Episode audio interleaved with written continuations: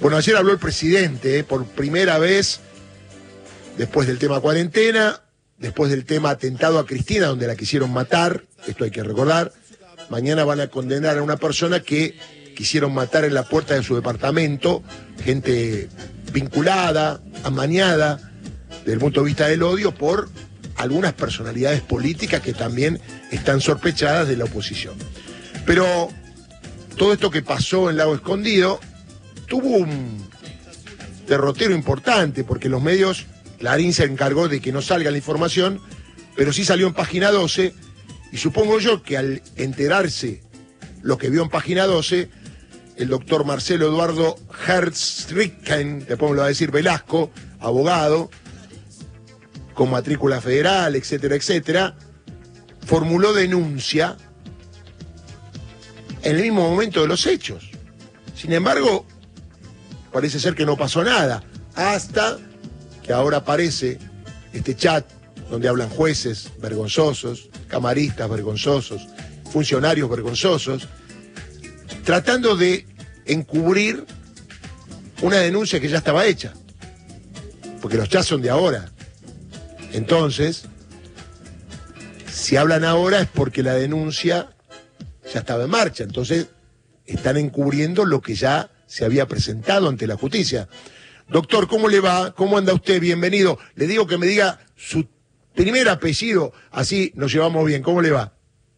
¿Qué tal, Villarruel? Bueno, eh, un gusto charlar con su audiencia. Este, mi apellido es bastante sencillo, este, como la onda radial, es Riken. Ah, perfecto. Velasco. Perfecto. Bueno, buen día a disposición para, para charlar este, el tiempo que fuera menester eh, sobre esta cuestión, ¿no? Sí, acá tengo la denuncia que dice fiscal, señora fiscal federal de Bariloche, formula denuncia, se constituye querellante. Eh, habla usted de que trascendió públicamente que una serie de magistrados y funcionarios federales en los primeros 15 días del mes de octubre del 22 habrían viajado hacia Bariloche, lugar en el cual fueron alojados y eh, relacionados por parte de funcionarios del Poder Ejecutivo de la ciudad, etcétera, etcétera, etcétera. Bueno, ¿usted por qué decidió hacer la denuncia, doctor? Bueno, en primer lugar, este, no como ejercicio de narcisismo o egolatría, yo me todos los días a trabajar como abogado particular, a hacer juicios orales, ya sea acusando o defendiendo.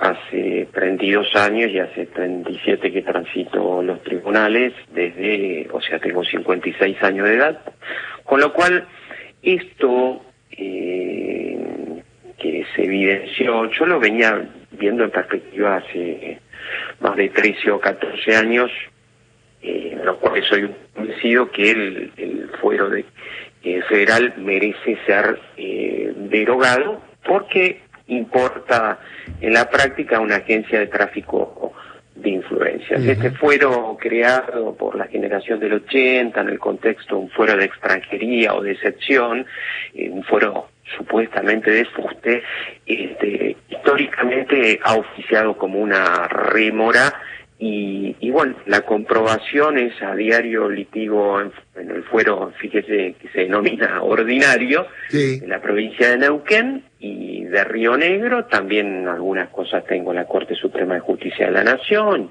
y en, el- en Comodoro Pi también. Y veo que, o sea, yo estaba viendo esto en, en perspectiva, que este, los expedientes se manipulan y las cuestiones se manipulan a diario, Sí. eh, tanto por los fiscales como por los jueces este, de este grupo. Ahora, la condición de eh, vivir en el Alto Valle del Río Negro y Neuquén hace que tengamos cierta eh, grado de susceptibilidad respecto tenemos en la región el único lago de Ushuaia La Quiaca al cual no podemos ingresar. Cuando tomo conocimiento de la, noticia periodística que viene magistrado del Foro Federal a ese lugar que es icónico de el no respeto por el Estado de Derecho, es decir, hay una serie de personas que se colocan por arriba del Estado de Derecho, que no respetan fallos judiciales y paradojalmente ese grupo de personas es visitado por magistrados de la nación. Es bueno lo que dice porque esto nadie lo dijo. Estamos hablando que fueron a ver a una persona que está comprometida con problemas legales, ¿no? Este es el dato también, que nadie lo dijo hasta ahora. No, no, y ahora caigo en la cuenta que una de las eh, personas que concurrió habría resuelto respecto de Luis.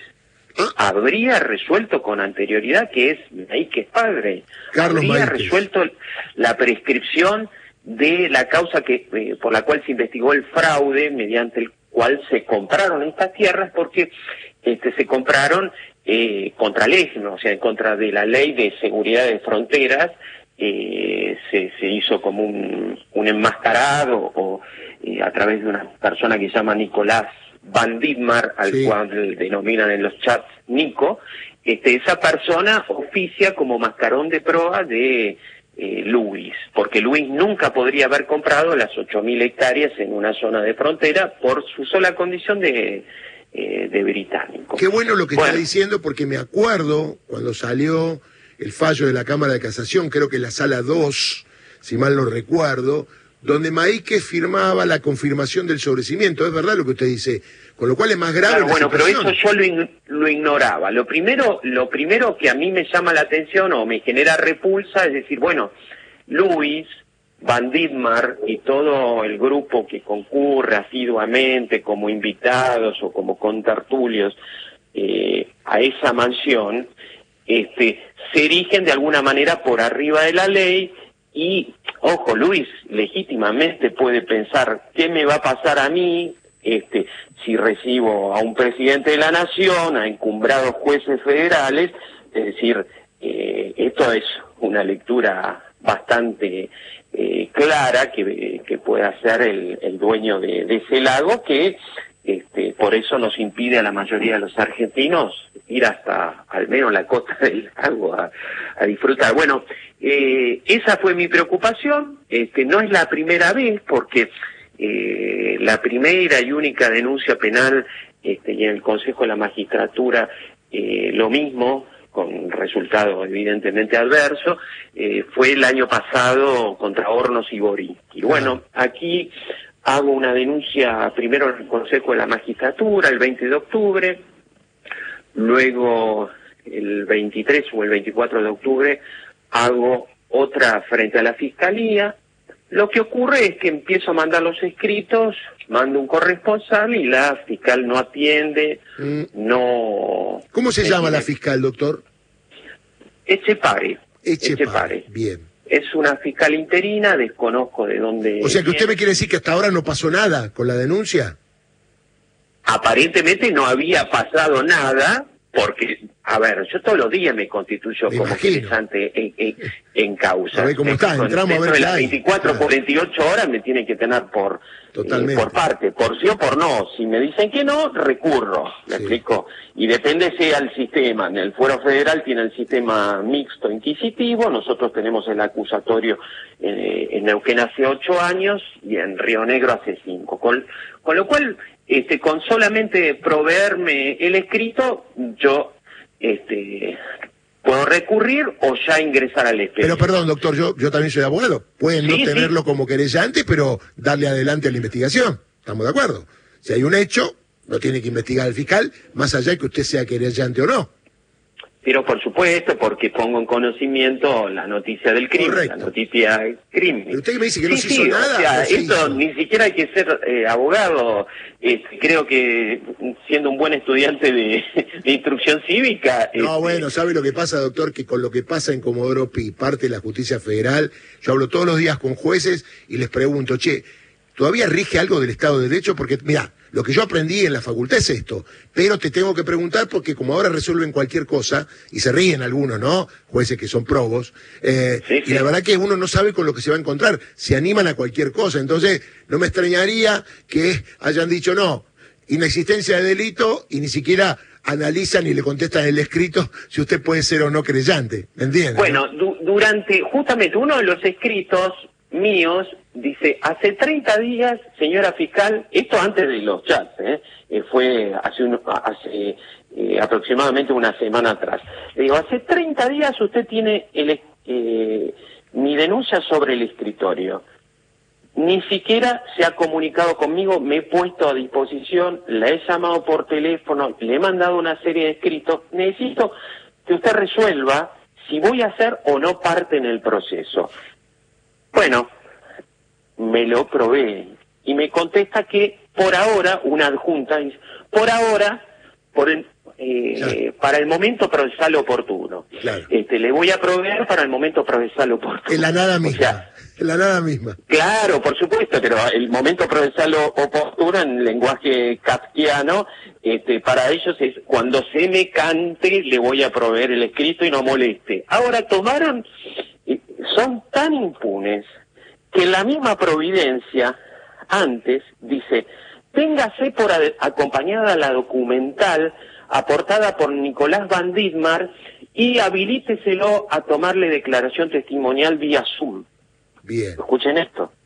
Quiere decir, yo cuando empiezo a tomar conocimiento el día domingo de, de estos chats, que las facturas fueron ya aportadas por Nicolás Van Dittmar, que es el representante de Luis, el dueño del, este, el dueño del, eh, de la mansión del Lago Escondido. Para, espera, espera, espera. ¿Usted me quiere decir que lo que estaba planeado en los chats y que escuchamos, ya eso se hizo y dejaron todo lo de pegado? ejecutado, oh. Uy, con razón están tan nerviosos. ¿Cómo? Por razón están tan nerviosos, porque ya lo dejaron pegado.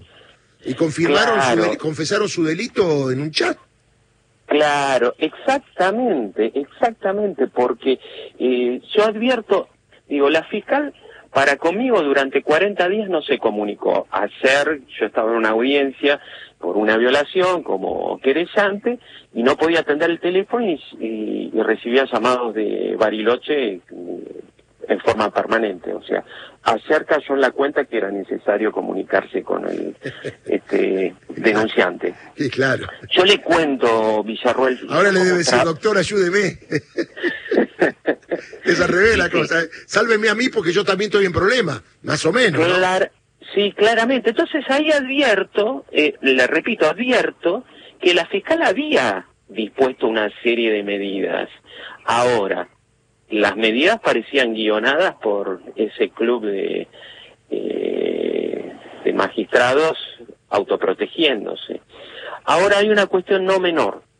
Cuando uno defiende a personas a diario, ya sea frente a la indagatoria, formulación de cargos, si esas personas este, cometieron entorpecimiento investigativo y va de suyo que acá hay un guion para comprometer el buen éxito de la investigación, van de cabeza a prisión preventiva. Con lo cual, yo le estoy proponiendo a la fiscal que secuestre los teléfonos de estas personas. ¿Ya se lo pidió? Sí, sí. Bien. Perdón, un dato concreto. O sea que todavía no cerró la causa más allá de la declaración y presentación de ese Nicolás como testigo espontáneo que aportó la factura.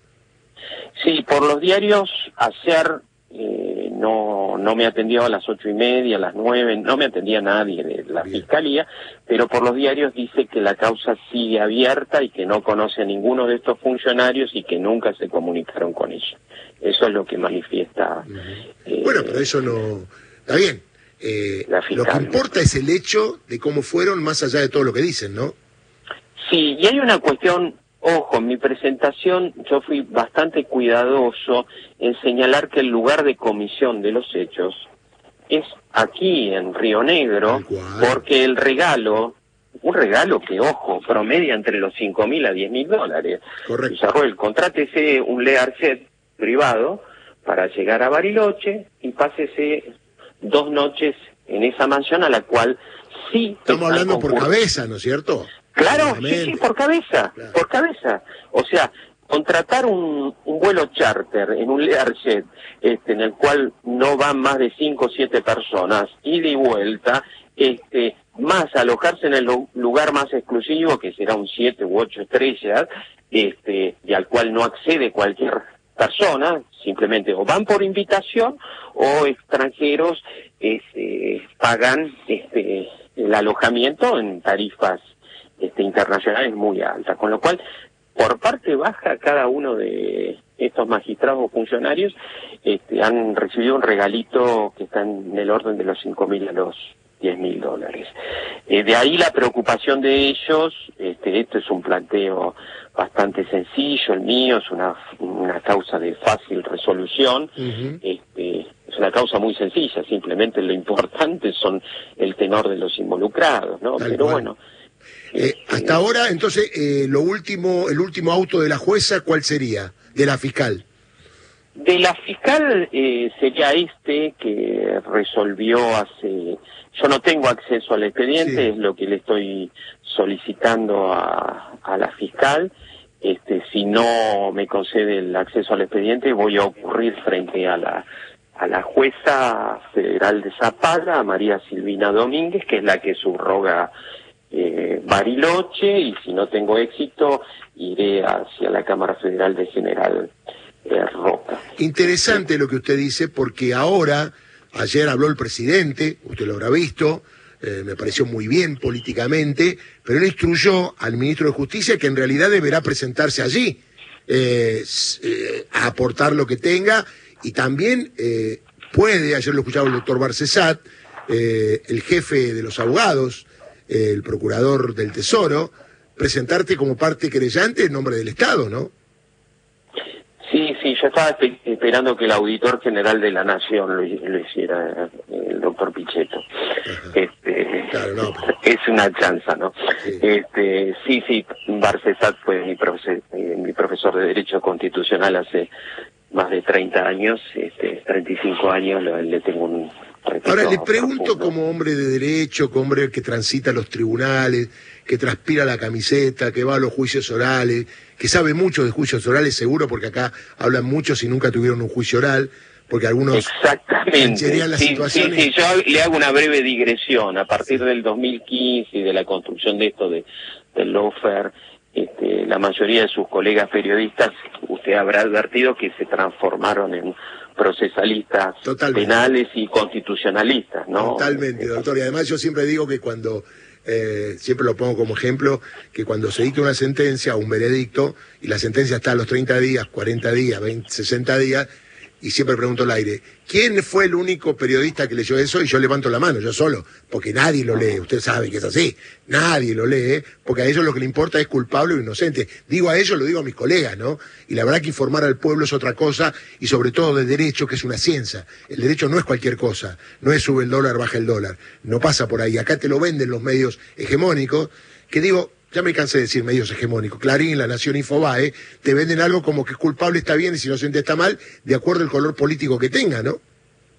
Exactamente. Aparte ya de por sí es una disrupción esto de disociar. Aquí en Neuquén y en Río Negro se disocia eh, el adelanto del veredicto, sí, sí, pero en 48 horas, 72, Correcto, eso decían algunos oyentes, ¿no? Es como que ha quedado un poco retrasado el código en este aspecto, porque, a ver, tienen un montón de tiempo para escribir. Eh, el fuero federal es la rémora en la Argentina. Correcto. Esta agencia de tráfico de influencias es un es una disrupción deslegitimante del Estado de Derecho. Además, vamos a decir algo, si quisieran los jueces podrían haber escrito los fundamentos, ¿no es cierto? Nadie le prohíbe eso en el por Supuesto. Mire, Villarroel, eh, usted como persona y hombre de derecho también, aparte de periodista, uno cuando está sentado en un juicio oral va apuntando y uno apunta para ser eh, en calidad de juez, yo he sido juez, este, apunta en calidad de fiscal, yo he sido fiscal o de defensor y tiene ya los fundamentos o para eh, la impugnación como fiscal o por la impugnación como defensor o los fundamentos como juez para resolver una cuestión. Es decir, después de escuchar tantos testigos, tantos peritos, uno va apuntando y ya va tomando una decisión, con lo cual esto lo hacen los magistrados neuquinos y rionegrinos a diario. Y me animaría a decir que un sinnúmero de magistrados muy distintos a estos En, en la República Argentina, magistrados que ojo, aman la profesión. Que molesto, molesto porque este, la gente generaliza y la corrupción es basal y la corrupción basal está pura y exclusivamente enquistada en el fuero, federal, que Doc, lo tengo que dejar porque tengo las noticias de las 8 para todo el país. Le mando un abrazo, ha Un sido muy importante y le agradezco el testimonio que ha aclarado muchas cuestiones. ¿eh? El dato que me da de Maíquez eh, es bueno, porque en su momento había fallado en la causa eh, respecto de Lewis. Le mando un abrazo grande. Un gran abrazo a todos ustedes y a disposición como siempre. Buen día. Muy bien, estuvimos en contacto en nota exclusiva con Marcelo Eduardo Herz Ricken Velasco, abogado que fue el que hizo la denuncia y que la fiscal no se la mostraba, se la escondía, que alguien fue a presentarse a hacer lo que dicen los chats de los jueces y los camaristas. Dejaron todo lo dedo pegado, muchacho. Noticias